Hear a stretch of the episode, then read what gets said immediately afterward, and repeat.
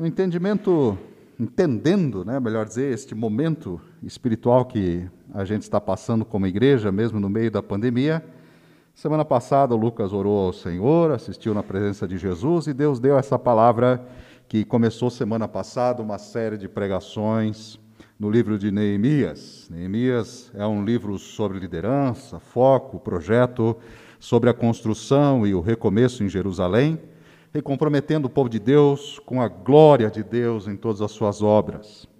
Na semana passada, o Lucas falou sobre o significado do nome Neemias, consolador, mostrou a perseverança de um intercessor, um homem de oração. Neemias era um homem que sabia orar.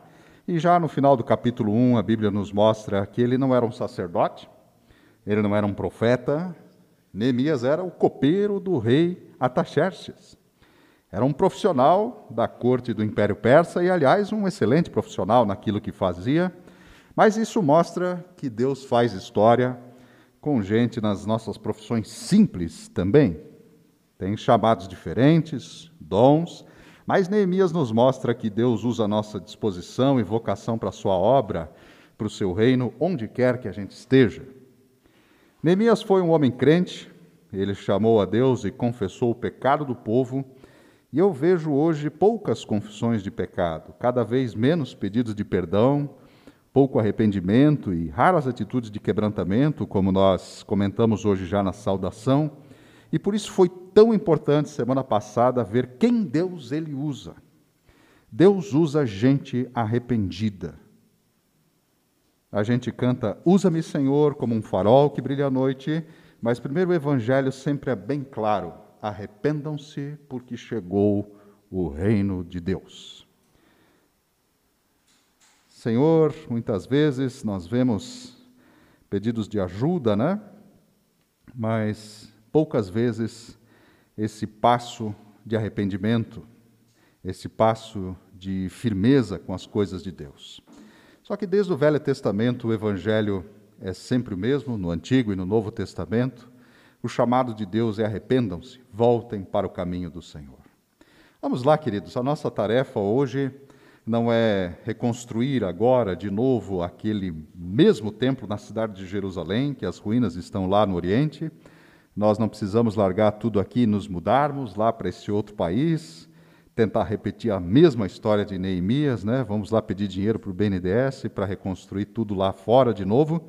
O que nós precisamos aprender com Neemias é cumprir a nossa tarefa de edificar Jerusalém aqui. Nós somos o Israel espiritual de Deus hoje, no Cajuru.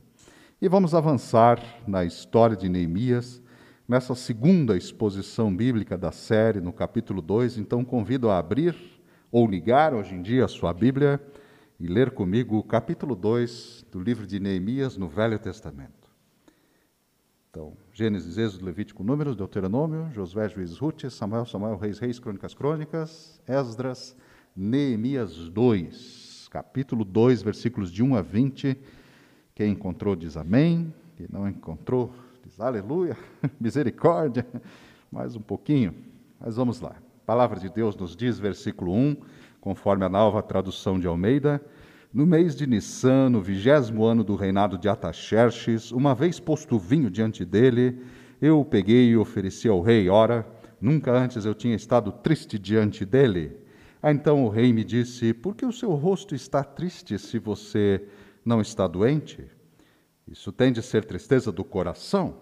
Então fiquei com muito medo e respondi: Que o rei viva para sempre como não estaria triste o meu rosto se a cidade onde estão sepultados os meus pais estão em ruínas e os portões foram queimados? O rei me disse: O que você me pede agora? E então eu orei ao rei dos céus e disse ao rei: Se for do teu agrado, o agrado do rei, se este teu servo encontrou favor em tua presença, peço que o rei me envie ajudar a cidade onde estão os túmulos dos meus pais, para que eu a reconstrua. Então o rei, que tinha a rainha sentada ao seu lado, me perguntou: Quanto vai durar essa sua ausência? Quando você voltará? Marquei certo prazo e o rei se deu por satisfeito e me deixou ir.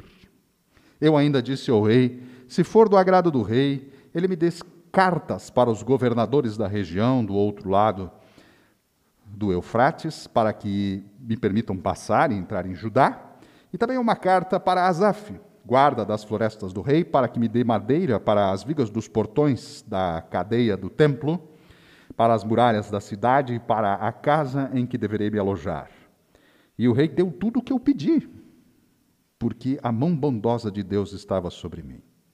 Então fui aos governadores da região do outro lado do Eufrates, lhes entreguei as cartas do rei. Ora, o rei tinha enviado comigo oficiais do exército e cavaleiros, mas Sambalate, o Oronita, e Tobias, servo amonita, ficaram sabendo disso e não lhes agradou nem um pouco que alguém estivesse interessado no bem dos filhos de Israel.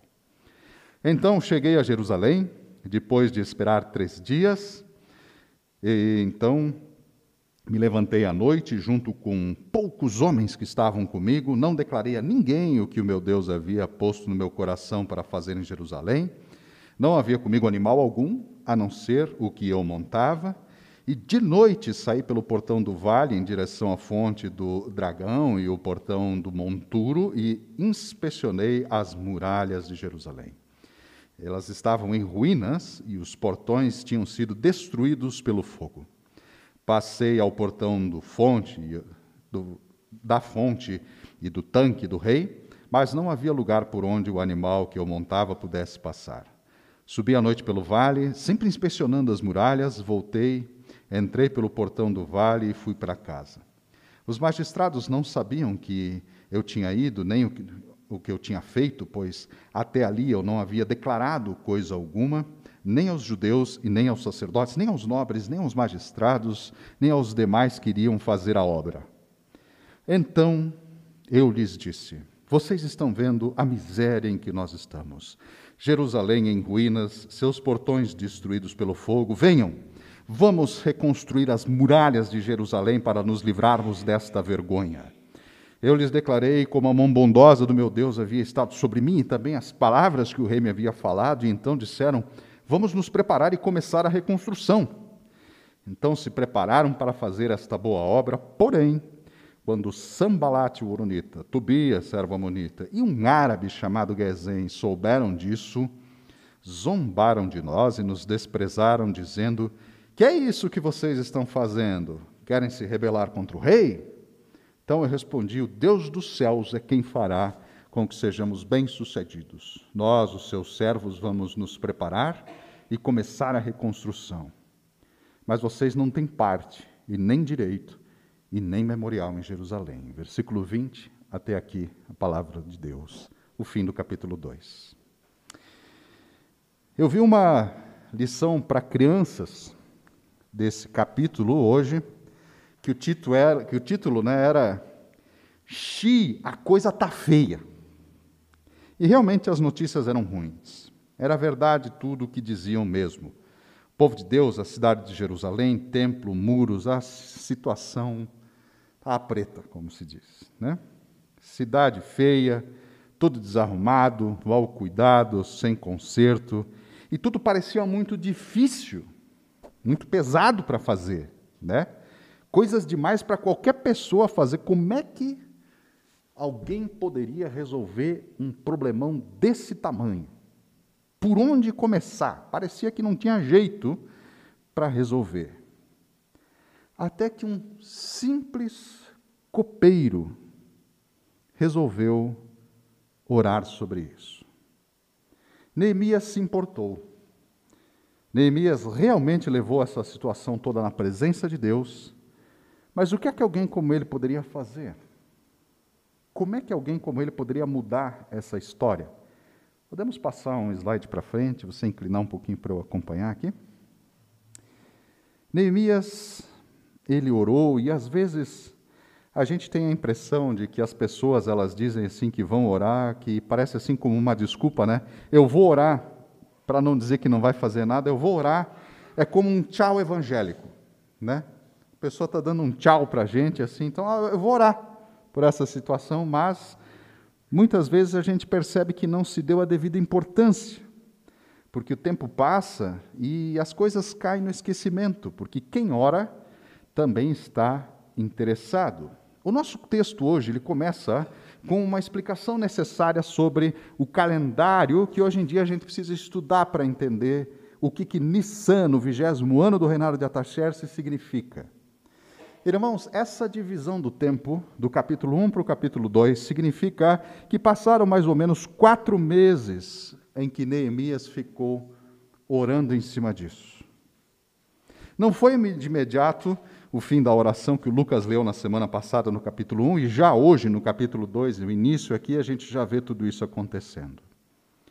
Queridos, se um homem pede em nome de Deus, Deus ouve, e quanto mais a oração concordante da reunião do seu povo.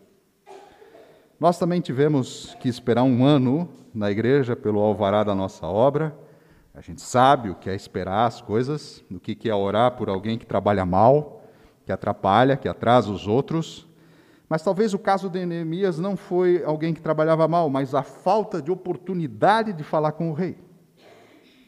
Ele não teve uma oportunidade antes, aliás, porque naquela época você tinha que tomar cuidado. Uma audiência errada com o rei podia custar um emprego, ou se ele não gostasse muito, até a própria vida dele.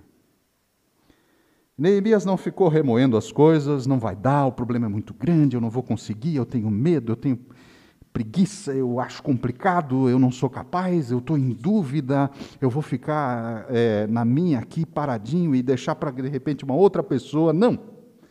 Neemias, ele pensou no tempo, no dinheiro, nos materiais que seriam necessários, na papelada, documentos e decretos, e um dia o Neemias, que era copeiro, ele fazia bem o seu trabalho, ele foi para o palácio, como todos os outros dias, trabalhar, e o chefe percebeu que ele não estava bem. E ele fez uma pergunta: por que é que você está assim? O que está acontecendo? E de repente, do nada, a oportunidade surgiu. Chegou a hora se ele não estivesse pronto espiritualmente, ele teria perdido a chance. Neemias explicou a situação e o rei se mostrou favorável a ele, favorável a esse projeto. É incrível como as portas vão se abrindo após a oração. Há muitas histórias missionárias que, na verdade, começam assim, com alguém que se arrisca a orar. Irmãos, às vezes a gente tenta umas dez coisas para Deus e seis falham. Mas a gente não deve desistir, porque aquelas quatro que Deus confirma são as que estavam nos planos dele. Todos nós também temos histórias como essa para contar porque a gente precisa cozinhar o sonho na panela do coração, precisa ser visionário e deixar Deus dar sonhos, não se conformar, não se acomodar, ter alvos e esperar em Deus enquanto se prepara. Deus tocou o coração do rei para enviar Neemias para Jerusalém, e tudo foi providenciado para ele conseguir reconstruir os muros, conforme o versículo 3. Neemias já tinha a cidade na cabeça. Ele já sabia o tempo de licença do trabalho que ele precisava, os materiais necessários, precisava madeira, precisava já que o chefe das florestas fosse avisado, as pessoas necessárias, os documentos, os decretos. O rei viu que não era uma ideia jogada ao vento assim, que ele não estava se fazendo, como a gente fala, né? Ele não foi uma afetação, ah, eu acordei mal hoje. Não. O rei ficou empolgado por Deus, porque Deus fez ele entrar na coisa, porque aquilo tinha pé e cabeça. Não era só uma ideia largada no ar, tinha um propósito claro, tinha fundamento, Deus estava nesse negócio. Quantas vezes as pessoas, até experientes, soltam ideias que não têm uma clareza, uma direção, até começa, mas rapidinho a coisa não vai para frente, porque se surge uma desculpa e a pessoa vai embora, porque até, até às vezes pessoas mais velhas né, começam a, a, a, tentar algumas coisas, mas não tem muito claro o que vai dar. Por isso é frustrante, às vezes, ver pessoas que sabem fazer, podem fazer mais, têm condições, mas vão fazendo cada vez menos e complicando cada vez mais por não se comprometerem. Mas o rei embarcou na descrição de Neemias, porque ele já estava com Jerusalém pronta no coração. Ele orou por isso. Ele, ele falou com Deus. Mas vamos adiante no versículo 4, que tem uma coisa muito interessante que é a maneira como começa a conversa com o rei. Aqui nós lemos rapidamente, entre versículo 4 e 5, o rei me disse: O que você me pede agora? Então orei ao Deus do céu e falei ao rei. Vocês percebem isso? O início do versículo, eu orei ao Deus do céu e falei ao rei. Neemias fez o que a gente chama teologicamente de uma oração flecha. Ele não tinha tempo. Então eles soltam uma flecha. Já viu uma oração flecha? Já fez uma oração flecha você também? Você sabe o que é isso? A gente fecha os olhos e nem pensa, assim, vem Jesus. Neemias fez uma oração flecha, lá do fundo da alma. É agora, Jeová. É agora a oportunidade. Ele só tinha meio segundo antes de falar ao rei, e ele fez aquela oração relâmpago, aquela oração rápida. Fala, Deus. A gente precisa tomar cuidado, porque não existe vida de crente só com oração flecha. A relação com Jesus, ela fica doente se a gente só faz oração flecha. Não existe gavião arqueiro da fé, não. Precisa aprender a orar, como no capítulo 1 de semana passada. Então, se você perdeu semana passada, você volta no vídeo lá e assiste o Lucas pregar muito melhor do que eu e veja que Neemias sabia se derramar na presença de Deus, aquilo que, ela, que era a oração. Para mim, sobrou a oração flecha. Né? Mas semana passada você vai ver então o que, que é orar. Né? O texto bom estava na mão do colega que falou semana passada.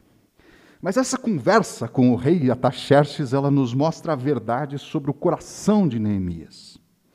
Ele não estava pedindo por ele, o seu projeto não são as suas garantias, a sua vantagem, a sua prosperidade. Ele não quer transformar Jerusalém na Neemiasville. Ele não foi dominar Jerusalém para ele, para dar um golpe pegar as coisas, controlar a região. Ele não tem um esquema pessoal para dominar tudo. Ele não estava escondendo uma coisa, uma rota de comércio, um tratado político, um negócio religioso. O foco de Neemias era o reino e a restauração do povo de Deus, do culto a Deus, das coisas de Deus, a glória de Deus em primeiro lugar. E a gente tem que dar graças aos céus quando tem gente crente liderando a igreja que nem Neemias. Liderança da igreja realmente comprometida com Deus, porque a maior parte da turma hoje só pensa na sua própria prosperidade na sua própria garantia. Tem gente assim também em igrejas irmãs, isso não é só coisa mundial, internacional, universal, pentecostal, católica, com suas, seus muitos escândalos. A gente, na verdade, não deve ficar examinando o coração dos outros. Deus vai pegar eles. A gente precisa examinar o nosso coração diante desse exemplo de Neemias, que era parecido com Jesus. Ele colocou em primeiro lugar o reino. Não orou por si, para dominar Jerusalém. O seu interesse era a reconstrução e a condução da adoração ao Senhor. Eu já repeti isso várias vezes nos últimos anos, porque a gente também vê isso na vida de Jesus, nos heróis da fé. Nós precisamos aprender a orar corretamente colocar o reino de Deus e a sua justiça em primeiro lugar. Foi a oração que abriu as portas para Neemia. Isso, isso tudo que nós vamos ver hoje acontecendo estava lambuzado de oração, carregado de oração. E daí podemos passar um slide mais para frente. Neemias mostra a importância de não buscar esquemas, principalmente, isso é uma lição muito importante, neste ano onde nós teremos eleições de tantas, tantas igrejas, pastores, ministérios, se perdem nessa mistura suja de política e religião, nos jeitinhos do descumprimento da lei. Isso é um escândalo, é uma vergonha, e Deus vai julgar tudo isso. A maior parte dos problemas que as igrejas evangélicas têm hoje não são perseguição, é fruto de corrupção, e por isso são punidos através da justiça comum. Meus amados irmãos, é preciso cuidado. Devemos, como cidadão, dar exemplo, obedecer às leis do nosso país, para que a gente não seja levado pelo pecado, levado para o erro, não termos esquemas sujos, nem acordos duvidosos, mas naquilo que é devido, nós devemos cumprir as leis do nosso país, não as leis que nos levam ao pecado, leis que promovem a morte, leis que promovem a destruição da família, isso não devemos apoiar. Mas as que são normais devemos cumprir com zelo, darmos o exemplo.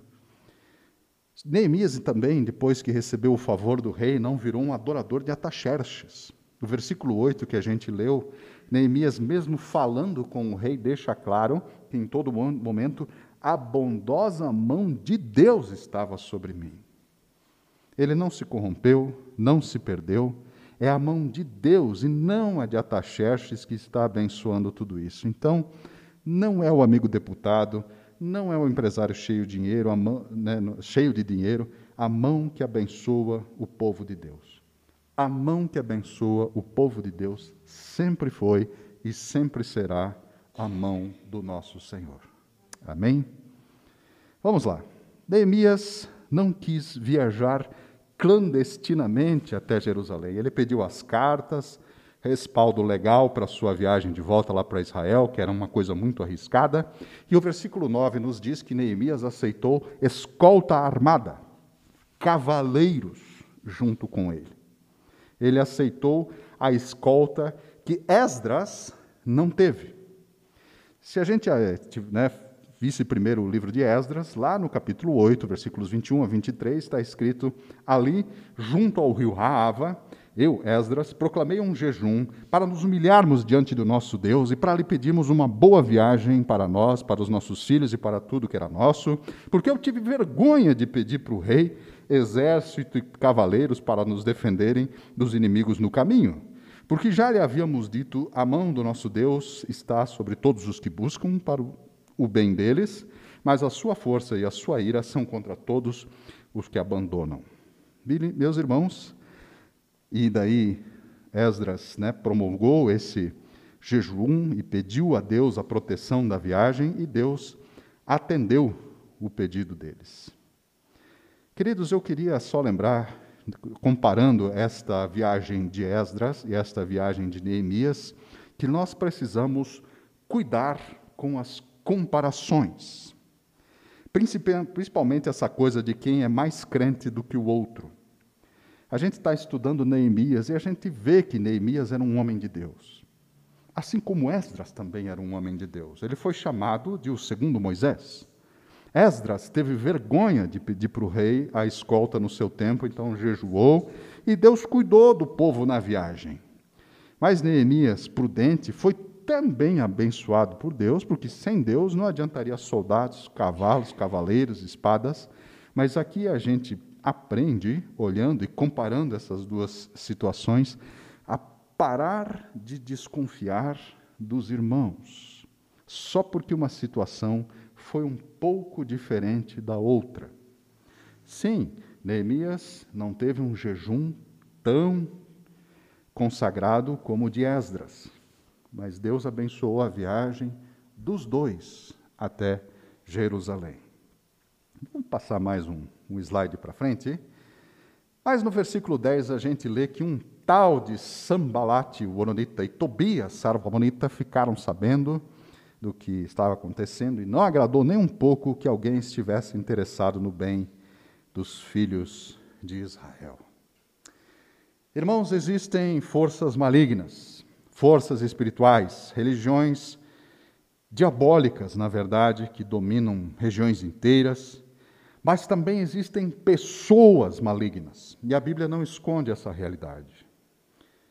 A Bíblia nos fala de Sambalat e Tobias que não queriam ninguém fazendo bem para os filhos de Israel.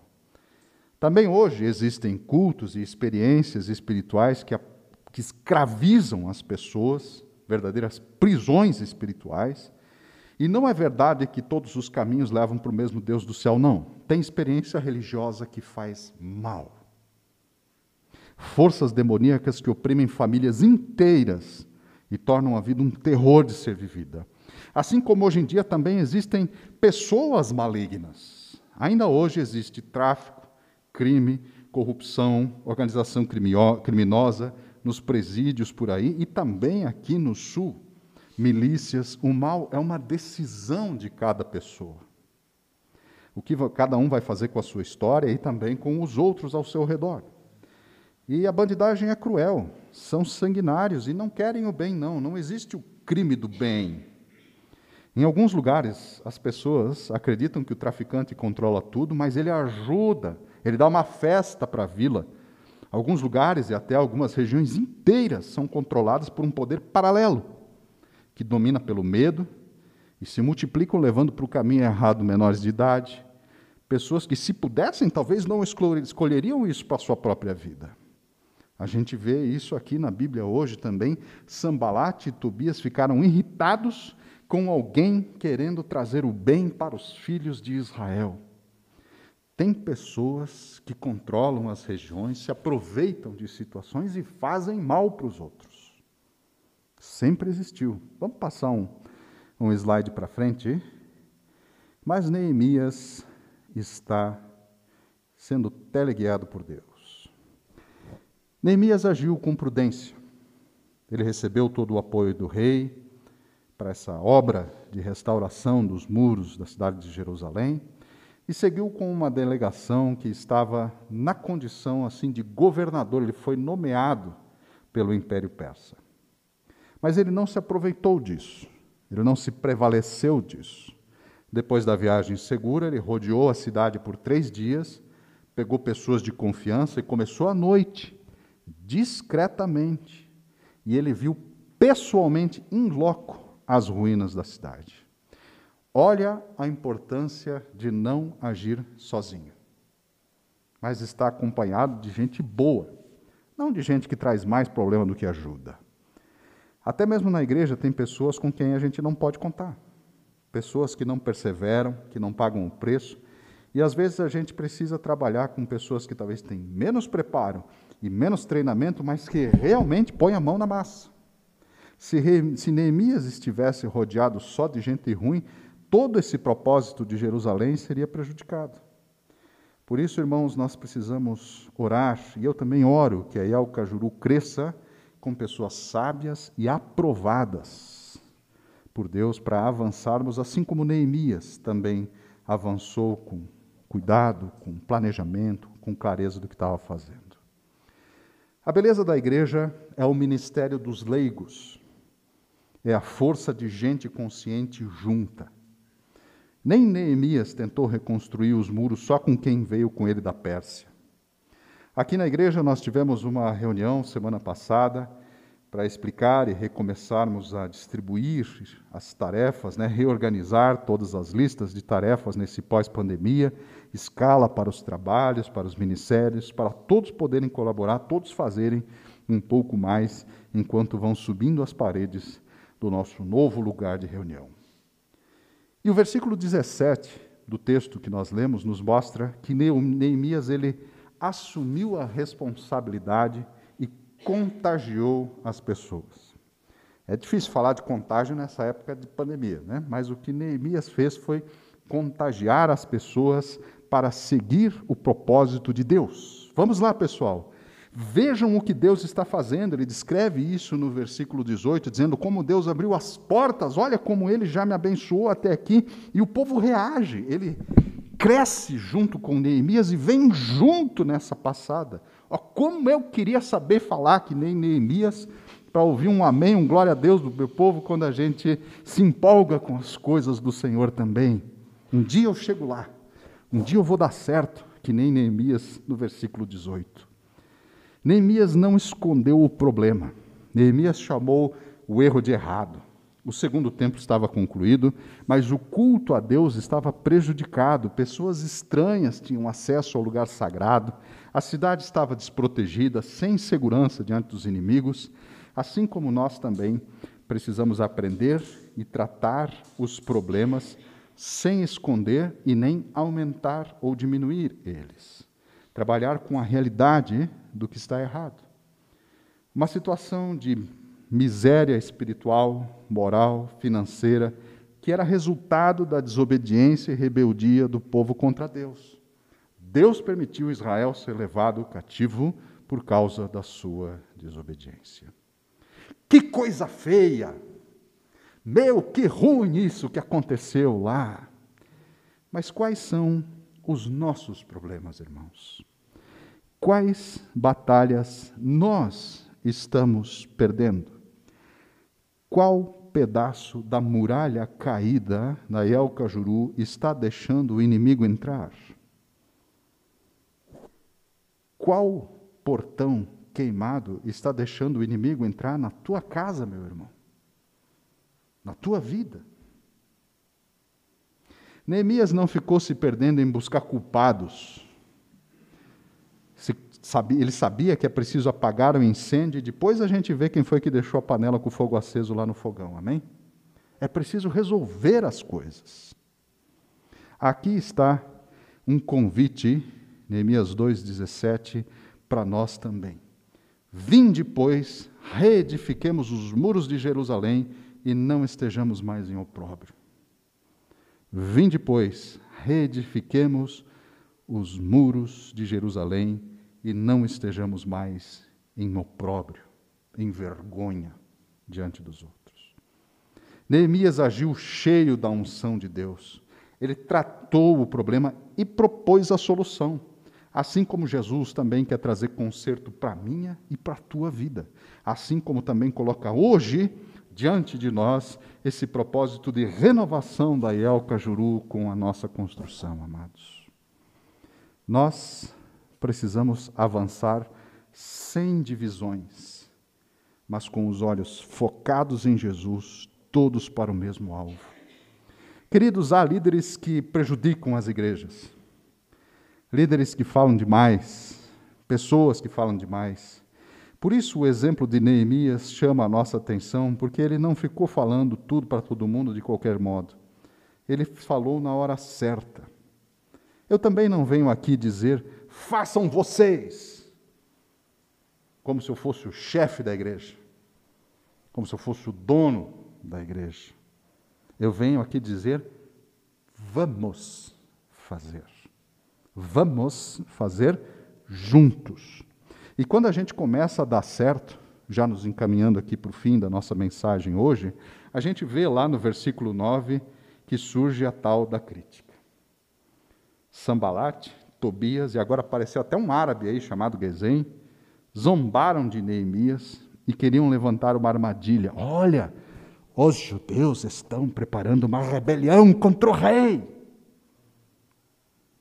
Estes são os inimigos da edificação. Enquanto Jerusalém estava em ruínas, ninguém se interessava por ela. Os inimigos estavam quietos. Certamente eles tiraram proveito da situação. Mas quando se levanta a obra de Deus, ao tomarem conhecimento de que Neemias estava trabalhando, os inimigos se levantaram.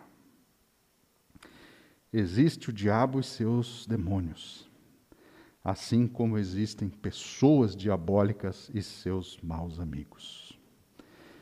Veio contra Neemias a intimidação, insinuando que Neemias liderava uma rebelião contra o rei, Muitas vezes a obra de Deus é perturbada e até prejudicada, paralisada, porque surgem oposições e a gente até se pergunta por que que Deus permite isso? Por que, que ele não impede a ação dos inimigos? E não é difícil encontrar pessoas insatisfeitas, cismáticas, divisionistas, preguiçosas. Mas nós não vamos terminar hoje dominados por Sambalates, Tobias e Gesens. Nós vamos terminar hoje com a resposta de Neemias, versículo 20. Então lhes respondi e disse: O Deus dos céus é o que nos fará prosperar, e nós, seus servos, nos levantaremos e edificaremos, mas vocês não terão parte, nem justiça na memória em Jerusalém. Nós até sabemos quem é Neemias, mas esses mal acabados ficaram para trás. Neemias confiava em Deus, um homem de fé, Neemias reconhecia o poder de Deus e por isso ele disse: Nós somos os servos e nos levantamos, levantaremos e edificaremos. Irmãos, vale a pena lutar pelas coisas de Deus, mesmo quando começa a dar problema. Eu sei que às vezes dá vontade de jogar a toalha e desistir. A gente desanima. Eu sei que dá. Mas com Jesus sempre vale a pena tentar de novo. Sempre. Não por nós, mas pelo próprio Senhor. Eu sei que às vezes a gente tem situações que nos desanimam. Final do ano passado, nós recebemos uma acusação que nos machucou profundamente. Mas sempre vale enfrentar tranquilo a zombaria dos outros, como Neemias também enfrentou. E não é fácil ser líder, muito menos quando a gente, quando pessoas ruins se levantam para atrapalhar a obra de Deus. É muito complicado, às vezes, engolir os sapos, como a gente fala. Mas todos os que se revoltam contra a obra de Deus não estão perturbando, na verdade, os crentes. Eles estão chamando para si a ira do próprio Deus. Então, nem sempre todos vão ajudar. Tem gente que atrapalha e que precisa ficar de fora mesmo, porque as pessoas erradas prejudicam o projeto. Mas para Jesus, sempre vale a pena tentar mais uma vez. Hoje nós vamos levar para casa um dever de casa de quatro perguntas espirituais que nós, diante desse texto que nós vimos na Bíblia hoje, eu queria pedir para o pessoal da técnica ali, este jovem rapaz, me ajudar a passar um slide para frente? Pode passar uma pergunta. Amados, a primeira pergunta espiritual que eu queria deixar para nós hoje é o que, que nós precisamos complicar menos e ajudar mais na nossa igreja. Vamos passar mais uma pergunta? Em quais áreas a gente precisa rever a nossa própria vida. Coisas que talvez estejam precisando ser tratadas em relação a dinheiro, sexualidade, trabalho, cada um sabe é, aonde que precisa ser tratado. Mais uma pergunta. Meus queridos, como é que vocês avaliam essa atitude de Neemias? Nós estamos conseguindo integrar oração e ação na nossa vida também? Olha que maravilha esse texto hoje, foi muito bonito ver o resultado da oração de Neemias. E a última pergunta: o que que nós sabemos que devemos fazer e não estamos fazendo? Estamos nos omitindo. Queria deixar para nós hoje, com base nesse capítulo precioso, nosso segundo sermão na série de sermões, sermões sobre Neemias, para a gente levar para casa e deixar Deus trabalhar em nós essas questões. Amém? Vamos ter uma palavra de oração final, podemos encerrar os slides. Senhor, nós olhamos esse homem de oração, esse homem crente, Senhor, esse Neemias, e vemos que nós mesmos não sabemos orar como convém, Senhor. Por isso eu peço que o Senhor derrame generosamente, Senhor, abundantemente, o Espírito sobre nós, como tua igreja, Senhor, para que Ele nos ore com esses gemidos inexprimíveis e abra os nossos olhos para o reino e para os teus grandes projetos, Senhor.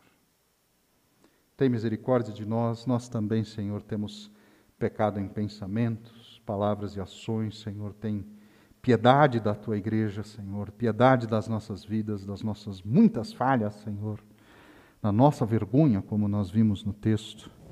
E ajuda-nos a ver aquilo em que precisamos ser corrigidos e ministrados para a glória do teu nome. Assim oramos, confiados em Jesus. Amém e amém.